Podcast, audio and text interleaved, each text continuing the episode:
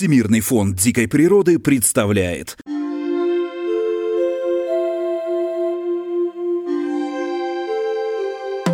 Всем привет! Вы слушаете подкаст Всемирного фонда дикой природы «Как я встретил белого медведя». Меня зовут Дмитрий Рябов, в фонде я занимаюсь коммуникациями и рассказываю о наших природоохранных проектах в Арктике. Ну а в нашем подкасте мы делимся интересными историями о белых медведях, о том, где они живут, и знакомимся с людьми, которые с ними по своей воле или вынужденно встречаются.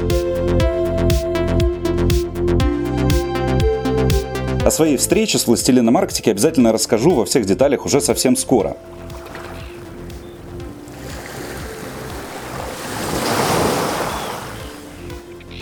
Белые медведи в опасности? Что им угрожает? Ничего не угрожает. Они же живут в Арктике на дрейфующих материках. Если они спрыгнут и материк от них уплывут, они могут утонуть. Белым медведям угрожает глобальное потепление, потому что все ледники тают, и медведям просто негде жить. Белые медведи в опасности, им угрожает вода. Белым медведям может угрожать оттепель, потому что если начнется оттепель, снег растает, и тогда им будет очень жарко. Угрожают э, животные, которые в пять раз сильнее их. Ну, думаю, даже не в пять, а хотя бы даже в один раз сильнее их. Им угрожают люди.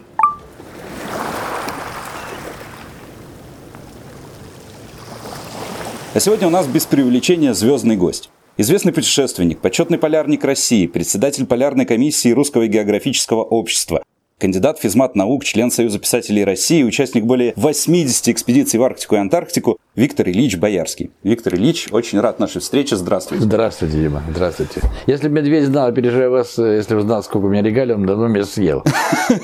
Ну, по счастью, они не различают. Ну вот и первый вопрос, с которого мы традиционно начинаем а, наши подкасты, наши встречи. Расскажите, помните ли вы вашу первую встречу с белым медведем? Да, первая, и слава богу, не последняя встреча э, такая очная, я бы сказал, потому что наблюдать медведя с борта ледокола, что часто мне приходилось делать, это я не считаю за встречу. А вот э, в экспедиции 2005 года, когда в составе международной команды э, мы пересекали архипелаг земля Франца Иосифа, первый самый день мы расположились на ночевку, и в открытую дверь палатки мы отмечали 1 мая, естественно, как все приличные люди. Вдруг увидели, что сначала пробежала наша собака, она была собака с собой, самоед, и за ним, следом за ним побежал, прибежал большой медведь и остановился напротив открытой двери палатки на расстоянии примерно метров восемь.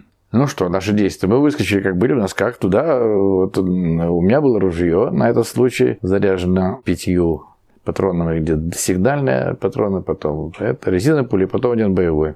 А Никита, поскольку он специалист, он говорит, что медведи резких звуков боятся, надо его попугнуть и все. Но этот медведь, как по его же словам, оказался каким-то мотивированным, не таким, как на острове Врангеля, где, с которыми он привык иметь дело, которые, э, э, реакцию которых он изучил довольно здорово. Короче, медведь смотрел изуч... и изучал. И вообще, по, по словам Никиты, медведь, как любой крупный хищник, он в атаку сразу, за исключением случаев, когда он голоден, когда у него просто любое, все то, что отличается от снега льда для него добыча, он всегда оценивает шансы. Как э, даже при встрече двух крупных медведей, они не сразу бросают друг на друга, а останавливаются на дистанции принятия решения, где для медведя составляет примерно, по словам же Никиты, еще раз говорю, я не специалист, но знаю его хорошо, метров 5-6. Вот на этом как раз оценка э, ситуации, как раз в, это, в этом мы и оказались. И вот здесь нужно было выбрать правильную, правильную э, политику, тактику поведения, потому что зачастую, в подавляющем большинстве случаев, трагедия случается из-за провокации стороны человека, который как-то может все-таки себя э, вести, в отличие от медведя, который по инстинктам работает. И вот выстрелы в воздух не произвели на меня никакого впечатления совершенно. О чем вы думали в этот момент? А мы, мы не, ну, собственно, мы стояли, мы не знали, потому что собака наша убежала. А австрийцы, наши друзья, которые, у нас два австрийца было, двое нас, они заперлись в палатке и стучали там ложками, надеясь, что это что-то э, чего-то поможет. Короче, получилось так, что по стечению обстоятельств у меня э, отбросила резиновую пулю, но я не заметил, что у меня одна пуля, так сказать, э, один патрон выскочил и выстрелил. И это был боевой патрон на самом деле. И я ранил медведя в шею. Потому что он упал сразу на передние лапы, да, там кровь пошла, естественно. Это совершенно неожиданно было, знаете, шок, потому что я не, не, не думал, что у меня это еще резиновая пуля. Короче, он встряхнул головой и побежал. Побежал от нас. Вот, мы с Никитой подождали немножечко и пошли по следам. Потом посмотрели, что там делается. Потом увидели, что кровь прекратилась, и, скорее всего, просто в мякоть попала. Это была наша такая очень запоминающаяся встреча. Вот. Мы нашей собаке сделали внушение, поскольку ее задача в экспедиции была предупреждать нас об этом медведях, а на земле Франции их очень много. И вот, начиная с этого дня, мы уже оглядывались, и, собственно, спали по, по очереди, и э, Нанук, Нанук, наша собака, она мотивировалась чем, что за любого медведя, которого она определит увидит и даст нам знать, получала кусок мяса. Вот. После этого еще было несколько встреч, причем одна тоже такая запоминающаяся, с медведицей, которая каким-то образом, наверное, прикипела, то есть, ну, и понравилась Данук. Данук – это самоед, это собака, она очень похожа на медвежонка, белый, белый мех, вы знаете, вот такой. И вот мы тоже уже в самом конце экспедиции смотрим, вдруг он что-то залаял, занесся, мы вышли из палатки, смотрим, медведица на расстоянии метров ста лежит и смотрит на нас. Ну, хорошо, лежит и лежит. Мы зашли в палатку, смотрим, медведица поднялась и пошла к нам. Мы пытались ее отогнать всячески, нет, она не уходила. Все, в конце концов нам надоело. Никита говорит, э, бери, э, я, я возьму лопату, у него любимый инструмент лопата против медведя. А я взял ракетницу, и мы побежали за медведем. Нанук почувствовал, что у него есть подмога, и побежал впереди нас. Медведица сначала убегала, потом, ну сколько мы пробежали, метров сто, нам 200, не знаю. Короче, она остановилась внезапно, развернулась и подумала, кто здесь все-таки хозяин Арктики, не эти же люди и собака. И, сделав нас такой выпад с шипением, такой, нагибает голову и шипит, э, показывает, что приближение нежелательно. Тут Никита говорит, давай-ка все-таки испытаем наш способ, который я, на который я рассчитывал. Он перед началом экспедиции попросил нас всех купить милицейские свистки опять же, расчет по его опыту в Врангеле, медведь резких звуков, резких стуков по металлу, так сказать, вот. Не выстрелов, а именно свистка должен испугаться. Ну и мы дружно с ним свистнули свистки, как вот гаишники делают. Но, наверное, медведи с собой какие-то свои счеты с этими гаишниками, поэтому и реакция была обратная, она побежала на нас. Пришлось пулять из ракетницы, в общем. Мы ее обидели, потому что она со всеми... Она была настроена очень добродушно, она не голодная, просто ей понравилась собака. Вот, но мы ее догнали, и вот такая была встреча. Слушай, ну я вас слушаю, так вы с улыбочкой рассказываете. На самом деле, хоть немного страшно было, были какие-то опасения? Или с вами вот Никита Овсянников, мирового уровня специалист по медведям, и он общий язык найдет. Ну, но во всяком случае, он его тоже обескуражил. Я сказал, что его обескуражило поведение медведя. Он ничего не, он вел себя не так, как вели медведи на, на Врангеля. То есть, то, по понятию Никиты, этих наших действий достаточно для того, чтобы отпугнуть. Но он не уходил. Вот. Конечно, это неприятно. Неприятно самое, знаете, когда ты в палатке, то есть спишь э, в ожидании того, что медведь а, может подойти близко, и ты не заметишь. Потому что самое неприятное, э, ну, неприятное ни слово не то, но такое может завершиться э, бедой, если ты прозевал медведя, медведь приблизился на расстояние ближе когда он почувствовал, что ты, вот, ты его, то есть в палатку заглянул, например. Вот. Для этого нужно, конечно, очень внимательно. Там на, на Северном полюсе, в Арктике, нужно, конечно, все время, особенно дрейфующем льду, спать в полухо, и потому что там, помимо медведей, всякие подвижки льда бывают. И поэтому надо, в общем, себя, чтобы не заставить себя врасплох. Ну, мы, в общем-то, ставили еще, сейчас очень популярно работает такая защита, э, так, вокруг периметра лагеря ставится такая... Электропастухи. Э, ну, электро, они сейчас, в общем-то, связаны с этим, триггера с этим, с ракетами, которые стреляли раньше вверх, сейчас люди такие модернизировали, сделали так, что патроны стреляют вниз. Потому что когда вверх он выстреливает, этот звук производит, но ракета потом возвращается, когда медведь уже перелез. А здесь, когда стреляет вниз, то медведя, как правило, это отпугивает. Но мы, у нас такая была защита, мы ее с собой не взяли, потому что боялись, что собака будет главным образом реагировать на эти все защиты. И поэтому ставили просто условно на лыжах веревками, окручивали палатки и вешали всякие банки и так далее. Еще хороший вариант был где-то метров 20-30 положить э, какую банку с какой-то приманкой, чтобы услышать. Главное услышать. Если ты услышал и вышел раньше, чем медведь приблизился к тебе, то есть шансы ситуацию отрегулировать. Были ли случаи, когда это срабатывало, помогало вам? Когда одна из предпоследних встреч или там была, когда тоже опять самец подошел. Вообще самые такие неприятные встречи это с молодыми медведями, где-то, где уже которые бросили, ушли от матери, где-то от 4 там, до 10 лет. Еще не наученные горьким опытом, потому что взрослые э, особи, там, медведи 15 лет, такие, они, как правило, ведут себя более адекватно и не, не лезут даже. Не говоря уже медведи с медвежатками, которые вообще предпочитают не встречаться. Конечно, ты не будешь пересекать линию, и вот тогда будет очень опасно. А так они увидят, они стараются уйти, а здесь пришел тоже, тоже Орлан. И вот здесь тоже здесь нужно было очень вовремя в, этот, в дуэли, такой дуэли, э, безумолвной дуэли между медведем и человеком, в общем, показать, что ты не просто так, ты больше его, потому что человек э, выше медведя, да, мы так собрались на этот раз, австрийцы вышли из палатки, мы четвером встали во фронт, начали, в общем-то, как изображать себя больших дядей. И, в конце концов, вот в момент, когда уже там вот такое равновесие шатко наступает, в этот момент нужно вот как раз провести этот выстрел. Не раньше, не он приближается, ракетница выстрелит, да, хорошо помогает ли так, в задницу куда-то. Но хорошо, лучше всего потом опыт уже на в русской Арктике показал, что хорошо работает дробь. Она не причиняет серьезного вреда, но она чувствительна, и даже чувствительнее, чем резиновая пуля. Если в задницу выстрелить дробью, то это помогает, чтобы отогнать. И опять же, если медведь не голодный, потому что когда он голодный, там только на поражение надо стрелять. Но вот смотрите, я замечаю, что отношение и самих полярников меняется. То есть, слушая э, мэтров, которые там лет 30-40 назад совершали всяческие экспедиции, у них как-то спокойно, ну, медведь и медведь. А сейчас только и разговоров. Безопасность, оборона лагеря, все с оружием, оглядываться и так далее, и так далее. Вот действительно поменялось как-то отношение вот с этой сменой Вы, наверное, поколений? говорите про, про разные вещи. Вы говорите про полярных на станциях полярных, которые живут в стационарных домах. Потому что когда ты идешь в экспедицию с палаткой, то это и было так. Собственно, народ э, всегда был на чеку и предпринимал всяческие меры, чтобы избежать встречи с медведем. Потому что когда в домах, то действительно там это, это была часть жизни, там эти медведи, идешь на площадку, делаешь срок, обязательно берешь ракетницу и, и собой. Сейчас ситуация ухудшилась, потому что нарезное оружие запретили на, на, на полярных станциях из-за того, что там э, были случаи самострел... не самострелов, там всяких разборок. Вот, и поэтому до абсурда доходит. Люди работают на передовой, арктической, сказать, передовой, где могут, так сказать, встречаться с медведями, а у них нет оружия. Они только если э, сам не имеешь гладкоствольного оружия,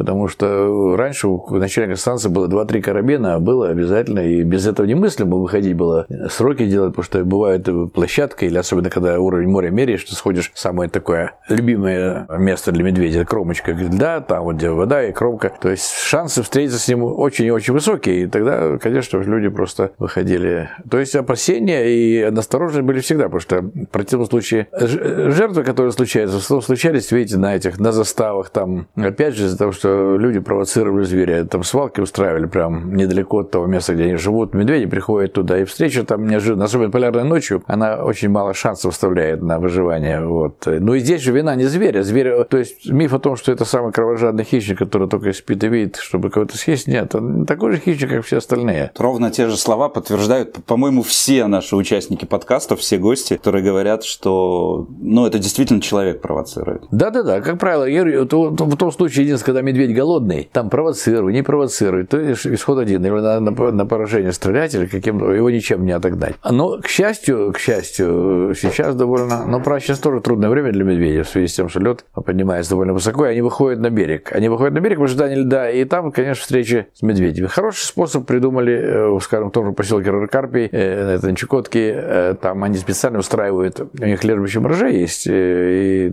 в большом лежбе, как правило, есть отдавленные эти моржаты и так далее. И просто они трактором отволакивают их подальше куда-нибудь за поселок, и медведи просто в поселок не заходят, потому что они, им надо поесть, им не надо есть людей, им надо поесть что-нибудь вкусное. Ну, устраивают, устраивают столовые своего рода. Да, да, да, в обход такие. И патруль еще вот такой был, медвежий патруль в этом поселке, там люди просто ходили по, э, еще раз, чтобы предупредить всех, что в поселке медведь.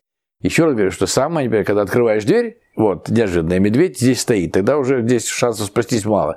Поэтому предупреждаю. Так же, как на полярных станциях, дежурного в обязанности, кроме того, что следить за работой дизель-генератора ночью, еще обходить лагерь и смотреть, есть ли медведь. Если медведь появляется, значит, соответственно, ставятся в известность все люди, кто ночью выходит на сроки и так далее, чтобы они знали, либо просто пытаются всеми способами отогнать, и если не удается, значит, соответственно, надо просто осторожно сидеть, не выходить. Вот вы упомянули собак. Насколько собака а, позволяет предупредить или защитить человека? Ну, как в любом деле, нужно собак тренировать для этого. Не всякая собака э, будет реагировать на медведя правильно. У меня пример просто у меня конкретно из моей личной практики. Я на ездовых собак довольно много прошел экспедиции, и у нас был случай вот, в 95 году, когда мы шли через океан, на мысе Арктический пришел медведь в лагерь. Но мы в это время улетели. Нет, как получилось, что мы улетели смотреть ледовую обстановку, когда э, вернулись, там у нас э, два участника оставались в лагере, они с такими раскрытыми глазами приходил медведь, туда все мы его отогнали, э, вот ранили, наверное, нет. Мы потом по следам посмотрели, что медведь подходил на расстояние полтора метра, да, собаки привязаны были,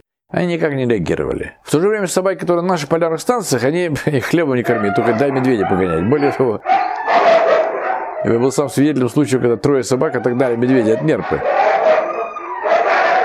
Отогнали, он просто потерял дар речи. Такой, да. Ну, там такие собаки, что будь здоров. И спят на 40 градусном морозе на улице, такие, если они стаи соберутся, мало не покажется, даже медведи. Но они точно реагируют. Множество экспедиций вы прошли как раз-таки на ездовых собаках. Как человеку городскому, скажем так, объясните, что это за собаки, как их готовят и чем они такие особенные? Ну, это ездовые собаки, собственно, э, традиционно же собаки были передовым транспортным средством в Арктике, э, в Антарктике, поскольку очень выносливые, неприхотливые, сильные, в общем-то, могут и морозостойкие. То есть это такая порода. Поэтому, ну, тренировка, безусловно, происходит. И тренируют собак, просто запрягают в нарты и гоняют по маршруту так, чтобы а это где-то питомники специальные? Есть питомники, да, да, да, да, да, да. Вот у нас был питомник был у одного из наших участников, руководителя Уилла Стигера в Миннесоте, у него там было 70 или 80 собак, вот оттуда набирает, набирает упряжь, собирает, и уже их перед экспедицией гоняем по разным маршрутам, там по, э, по тундру, по, по тундре, по лесу, с тем, чтобы они привыкли работать в упряжке и таскать нарты с собой.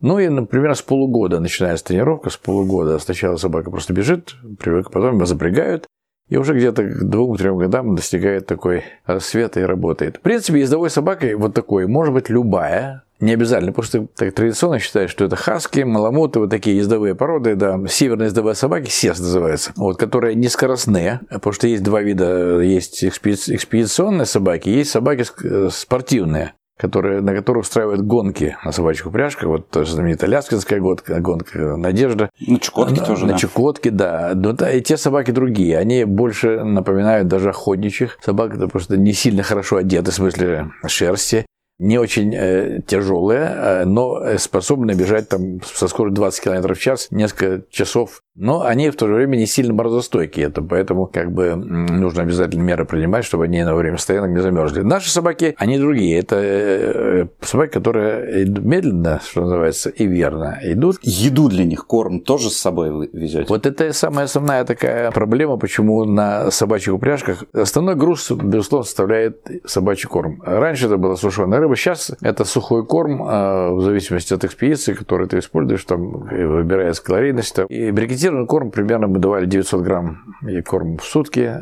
Это хватало, там 6 тысяч калорий, очень, очень высококалорийный корм. Им хватало сбалансирован, там витамины, все, жиры, все было. Ну и воды. Для ездовых собак хорошо, что они, они воды, им воды не надо, они едят снег. Хотя здесь в домашних условиях, в городских условиях, конечно, сухой корм сопровождается, безусловно, миской хорошей свежей воды обязательно, потому что по-другому он не работает. А там они просто едят снег, минимум. Вообще, чем хорошо путешествие в полярных районах, что там, там чисто, там много воды. Там нет, э, как пустыни, например, да? Там, во-первых, и песок везде во всех щелях, и потом плюс еще воды нет. Ну, я читал эти рассказы про коктейли с ледниковой водой, которые там сколько-то тысяч лет. Это хорошее. Я сам участвовал и пил воду с возраст, возрастом 70 тысяч лет на озере Восток. 70 тысяч лет? Ну, это тогда скважина была на расстоянии, на глубине 2400 метров, там возраст льда где-то 70 тысяч лет.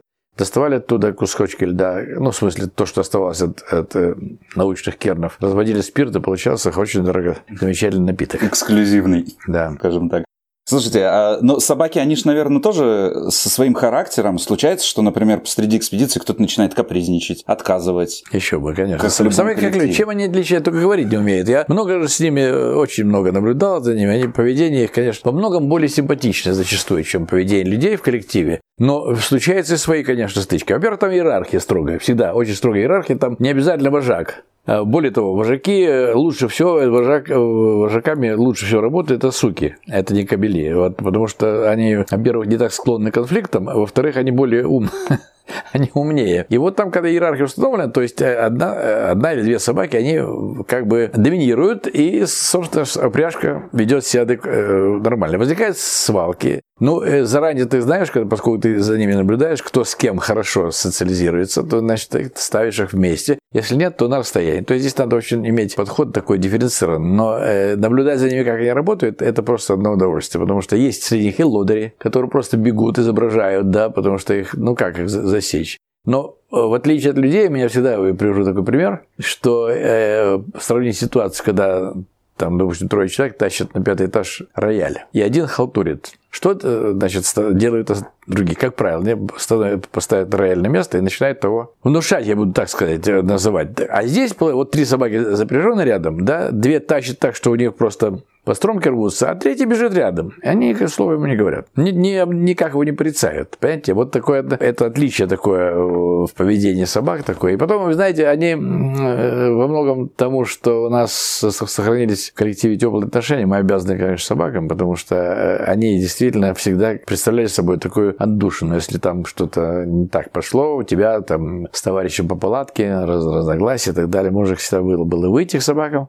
поговорить с ними на русском языке, тогда они понимали, и отойти. Они всегда тебя, как бы они были уставшими, собака всегда рада. А вообще отличает ездовых собак очень лояльное отношение к человеку. Для них нет понятия хозяина такого, то есть не привязаны они. Они, не при... они э, единственное, что они команды будут выполнять человека этого. Но так, чтобы они были, проявляли агрессию к постороннему, такого нет. В качестве сторожевых их держать невозможно. Несмотря на грозные клыки, Хотя между собой они дерутся так, что волк может, волк отдыхает. Вот они до полного. Ну, слушайте, вот э, сами уже упомянули, с собаками понятно, все-таки их особо мотивировать не надо. Объясните мне, это немножко такой более э, философский вопрос, но вот тем не менее, как с точки зрения вашего огромного опыта людям в таких экспедициях искать мотивацию? Вот я читал ваши интервью, читал ваши книги. Ну, я не знаю, понятно, что это уже вопрос такой выживания, но тем не менее, что людей толкает, особенно во второй раз?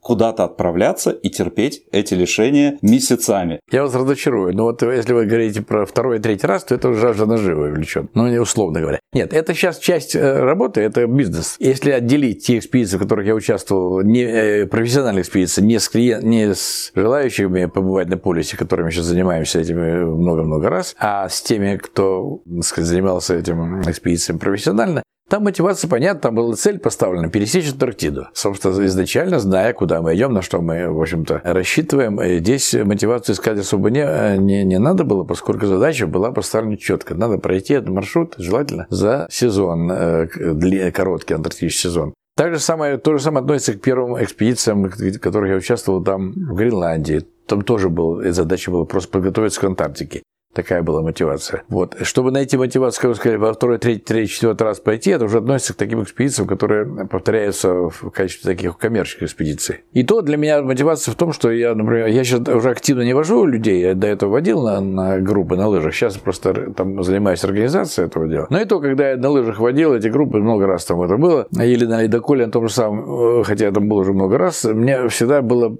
интересно показать Арктику людям, которые там не были. Это меня мотивировало лично. А в ходе экспедиции как не опустить руки на второй месяц жизни в минус 40 при ветре, когда вокруг вот беспросветная а там, там выхода нет. Если опустишь руки, ты просто что, что там? Там, видите, если можно было опустив руки перенестись домой в теплое, то, может, кто-то и опустил бы руки. Но то ты опустишь, ты только ситуацию усугубишь. Потому что здесь единственный вариант движения, чтобы согреться, двигаться. И чтобы двигаться, желательно в правильном направлении, чтобы сокращать количество э, расстояния между собой и финишем. Поэтому здесь э, бывали случаи, когда собаки отказывались идти. Это живой организм, поэтому он имеет право уставать и так далее. Какое-то не, ну, нехорошее расположение духа с утра, не выспался. Поэтому это все сплошь рядом и влияет на их желание идти. Иногда они просто ложатся, все, и ты можешь хоть что угодно делать, но никакими, конечно, побоями никто не занимался, но тем не менее приходилось просто подстраиваться, переждать. И переждать, денек переждать, на следующее утро они как огурцы опять бежали. Альтернатива сложить руки, опустить руки, конечно, доставал. Холод он достает. Он, она психологически очень, очень сильно давит. Хотя за время там, там 5-6 месяцев к нему привыкаешь, не привыкаешь, э, приспосабливаешься. Вплоть до того, что организм как-то переоценивает, перес, переосмысливает свою чувствительность, и ты при температуре 0 градусов в палатке сидишь просто в майке и все. Там, а хотя в другое, любое другое время это было бы холодно. Там просто да, есть чем сравнивать, потому что главное, чтобы не было ветра. Потому что ветер убивает все, все, он высвистывает, и любой даже небольшой минус при ветре, он доставляет тебя задуматься несколько раз, зачем ты здесь. Но эти мысли надо, собственно, как-то не давать э, укореняться. И, и у меня такой был метод лично, что когда экспедиция длинная, нельзя себя настраивать на то, что она закончится быстрее, и ставить перед собой мечтать о финише сначала. Это может просто расстроить тебя. И вот. А нужно ставить некие такие реально достижимые по времени времени цели. У нас, в частности, были это продовольственные склады. У нас там они довольно регулярно. Мы ставили каждые 300 километров. То есть, реально, там 2-3 недели ты их достигаешь. Вот у тебя цель не там где-то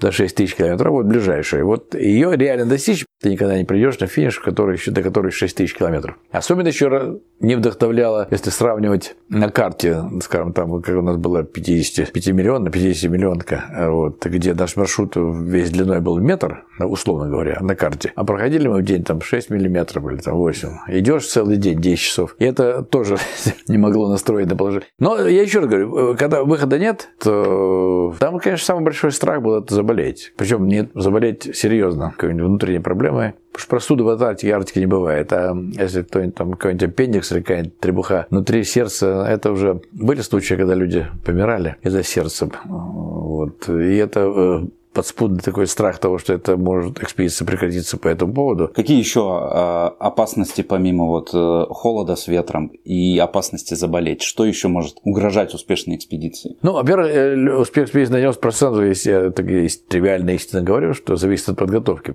максимально учитывать опыт предшественников, никак его не перечеркивать, не думать, что ты лучше всех и знаешь лучше. Обязательно все, что там было до тебя сделано в этом направлении, нужно изучить и запомнить, чтобы не повторять. Второе, конечно, рассчитать правильно с учетом всей имеющейся информации, свои силы, и подбросы, и одежду, и рацион. Нынешняя экспедиция очень сильно отличается от экспедиции прошлого в том, что есть связь ты не оторван. Ты знаешь, что за тобой так или иначе следят, и если там что-то наступит такое из ряда вон, то в в принципе, есть теоретический, даже иногда практический шанс, что прилетит самолет и заберет. Поэтому ну, в Антарктиде, э, вот, слава богу, медведей нет, потому что медведи это очень важный фактор. Вот, кроме того, что перечислили, холод, ветер и так далее, и так далее. Э, в Арктике это медведь, да, он очень существенно ограничивает твою свободу. Ты не можешь идти, чтобы не оборачиваться или вообще спать плохо и так далее. В Антарктике климат суровее, и там трещины. Там трещина такая довольно серьезная проблема, и которая мож, может привести к тому, что экспедиция кончится раньше, чем планировалось.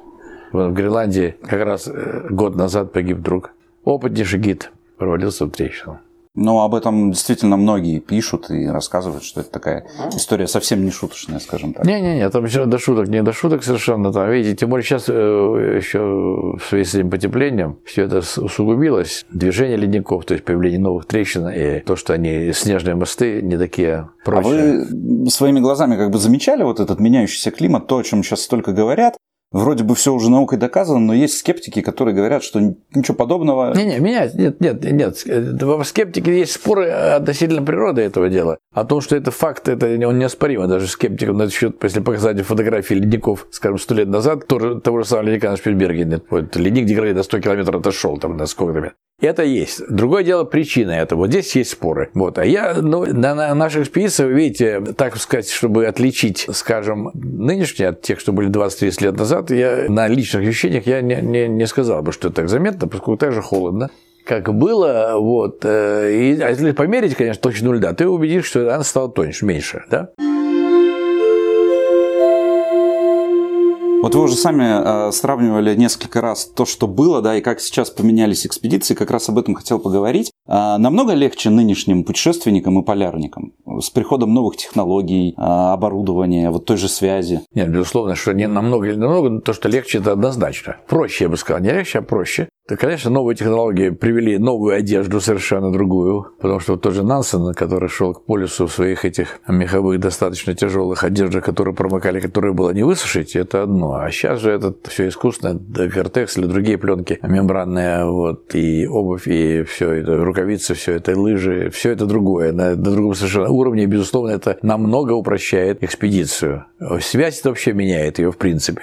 Это, в принципе, качество. Это не просто какое-то качественное отличие, наличие связи. Это ты, если раньше люди уходили, я повторюсь, на вот, там, 2-3 года никто не знал, вернули, где они вообще, где они, сами они никогда не знали. Навигация сейчас такая, видите, сейчас все ходят с GPS. Если раньше, лет 20 назад, можно было в качестве полярного гида привести людей куда-нибудь, сказать, вот здесь полюс празднуйте, Сейчас ничего не выйдет. У каждого свой скажет, нет, полюс вон там и так далее. И капитаны атомных ледоколов то же самое говорили. Ну, я участвовал в этой дебатах на мостике, там был смешной итальянец, который все пытался вывести на чистую воду. Нет, по моему GPS мы не здесь.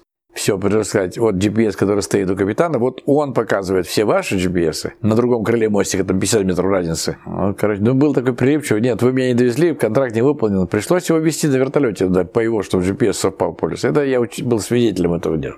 Но с другой стороны, ведь, ну как сказать, романтика что ли пропадает. Вот вы же радиоинженер по первому образованию, да, и смотришь, опять же, старое кино, вот эти вот сеансы связи. Азбука Морзе, я люблю очень Азбука Морзе. Да, Азбука Морзе, у всех свои позывные, вот это движение радиолюбителей. Сейчас как-то все проще, так буднично, скажем так. Телефон достал спутниковый, и, не про... и нет проблем. Не, не, сейчас осталось довольно много. Это не, никуда не ушло. Другое дело, что они сейчас просто, конечно, не для цели связи как таковой, а для того, чтобы установить какие-то рекорды, дальние, дальние связи и так далее. У нас было сплошь и рядом группа вот э, радиолюбителей на Борнео туда на лагерь э, приезжали, оттуда устанавливали связь со всем миром, поскольку редкий позывной, это на все клюют. И нет, это все процветает. А другое дело, что для практических целей уже азбука может не сильно используется. Да. Видите, даже, даже такая штатная единица, как радист, на самолете ее нет уже. Это раньше радист был обязательно, он встречал там на ключе, там, а сейчас все сам, сам командир может выйти там и сказать, где он находится, да, или там второй пилот кто-то эти говорит. Но в целом, вот как вам кажется, в Арктике еще есть место каким-то открытием? Или все уже изучено? В общем-то, это всегда открытие для себя самого. Даже я там был там сколько раз, даже не... и то каждый раз э, на этот полюс приходишь, так все находишь какие-то новые, новые черты и так далее. Вспоминаешь просто старое, смотришь сейчас, всегда там особое какое-то некое ощущение вокруг создается. Видишь, ну, буднично эту работу, работу я называю назвать никак нельзя. Открытие сейчас, э, вот вы упомянули насчет нового оборудования, и надо сказать, что сейчас, поскольку оборудование для исследований э, качество новое, иное, информ, информационная емкость э, гигантская получилась. Вот даже мне говорили, что день наблюдений на современном э, базовой, на современной базе аппаратной на дрейфующей станции эквивалентен примерно там, ну, не знаю, нескольким месяцам того, что было лет 20-30 назад. Поэтому на, этом, на этой почве, конечно, открытие возможно. Открытие возможно всегда. Ну, насчет географических, тоже даже сейчас они э, сплошь и рядом встречаются, поскольку ледники отступают и якобы обнаруживают. Я сам участвовал в неком открытии пролива на земле Франца Иосифа между западной конечностью острова Нордбрук и самим островом. Там был ледником закрыт, все считали, что это одно целое, а потом выяснилось, когда ледник отошел, там пролив. То есть получился как бы не полуостров, а остров там. А как происходит дальше? То есть вот вы обнаружили какой-то новый, да, а, либо ну, географический объект. Да, где делается, делается да, специально, а, смотря где ты его обнаружил, в данном случае на земле Франца Иосифа, это э, как бы район, где отвечает за него Архангельск. То есть мы извещаем. То есть такие припы, есть такие информационные сообщения, которые э, капитан обязан сообщить пароходству при наблюдении какого-то нового объекта, явления и так далее. Вот после этого это фиксируется факт в бортовом журнале, что было так и так. Значит, после этого, значит, если э, говорить о том, чтобы это было засчитано как открытие, нужно провести там измерения, безусловно. В частности, нам сразу сказали, померите глубину этого пролива, прежде чем говорить, что это пролив. Э, возможно, это просто приливно-отливное явление и так далее, и так далее. Вот, э, то есть потребовалось. Померили. Да, там полтора метра, ну, достаточно считается. Вот. После этого делаешь заявление о том, что там же в этом целая процедура существует о новых географических объектах. И главное, что о названиях. Это отдельная история, каждый претендует назвать по-разному, да, и кто здесь победит. Хотели назвать это островом Юрия Кучиева, капитана Арктики, а наши норвежские друзья, которые тоже немножко э, позже, но независимо этот остров видели, остров Йогансена, который был незаслуженно забытый спутник Нансена. В итоге он, по-моему, какой-то он... Мне говорили недавно, но открыт название какое-то совершенно обычное пока присвоили ему. Но опять ледник же там пульсирует, то он продает, опять он скрывается. То есть как-то он не такой стабильный а объект географический, вы говорите. Ну и так и происходит, потому что в Арктике, посмотришь, если внимательно на карту, иногда очень удивительные названия бывают. А, ну, вот удивительно, например, что земля Франца Иосифа, там, там русских названий очень мало.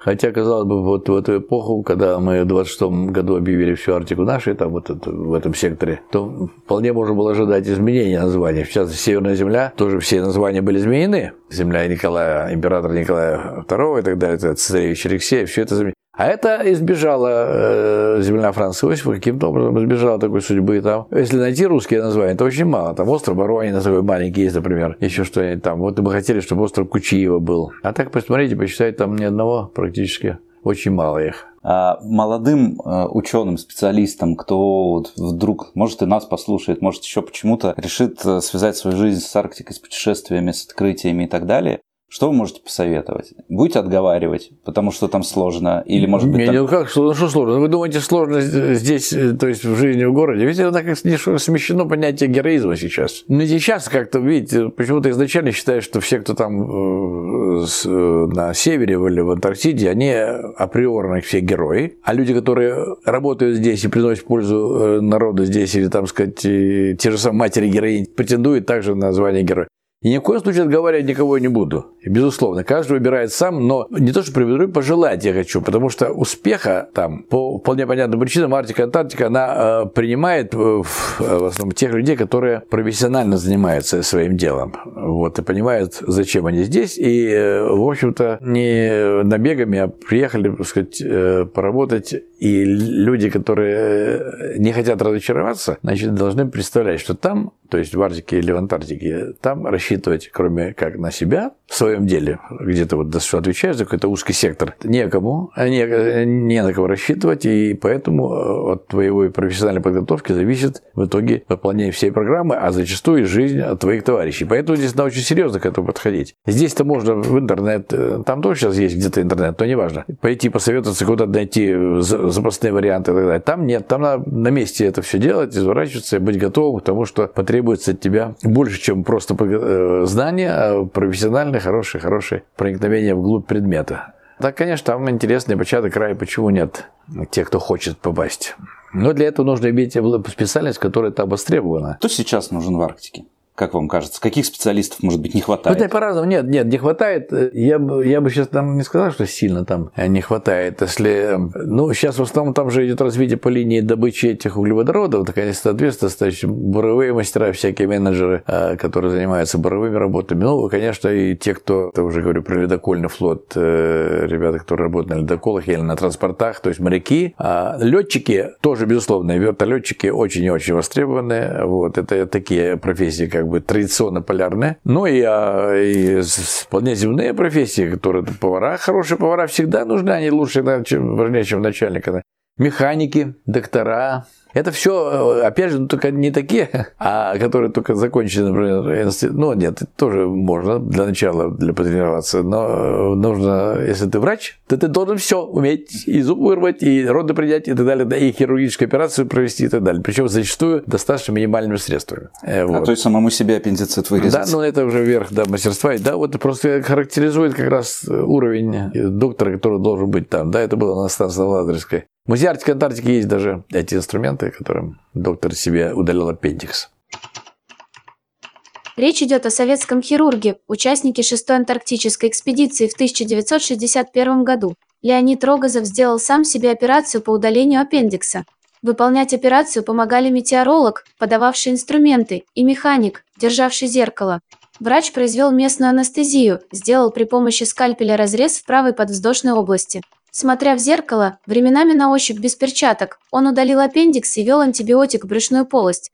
Спустя 30 минут от начала операции появились слабость, головокружение. Тем не менее, операция, длившаяся почти 2 часа, была завершена. Через 5 дней температура нормализовалась, еще через 2 дня были сняты швы.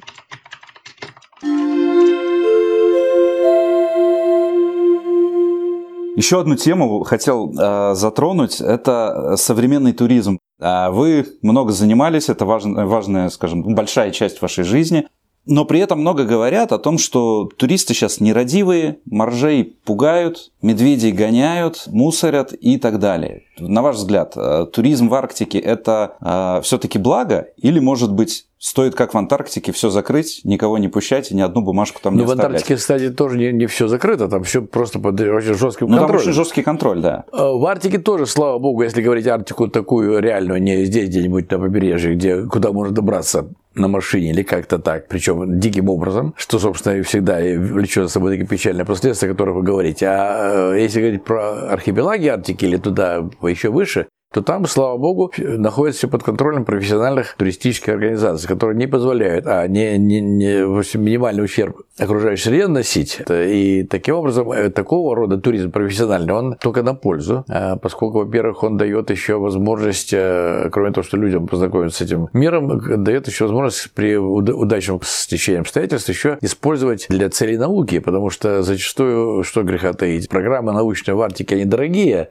И не всякий институт себе может позволить экспедицию снарядить. А если это совместить с кем-то туристическим проектом, то львиную долю затрат берут на себя туристы, а наука как бы на плечах, в общем, не мешает туристам, туристы мешают, то у нас сплошь рядом такое происходит. Я почему говорю на основании нашего опыта использования базы Барнео, которая строится исключительно за туристические деньги. Ну и плюс небольшое долевое участие э, научного института позволяет там проводить научные программы. Это такая комбинация очень полезная тем и другим. Поэтому я бы не стал бы так э, говорить, что туризм для Арктики плохо. Но, опять же, туризм важно, чтобы он был контролируемый. Это прежде всего с точки зрения безопасности, потому что в Арктике все там меняется и так далее. Если ты не в курсе, как там э, себя вести, вызвался, то фактически ты обрекаешь на некие подвиги людей, которые тебя будут спасать. Вот этого надо всячески избегать. Э, вот. Ну и э, не могу не задать этот классический вопрос всех журналистов. Ваши творческие и экспедиционные планы. То есть, чем вы нас еще удивите? Может быть, готовите какую-то интересную книгу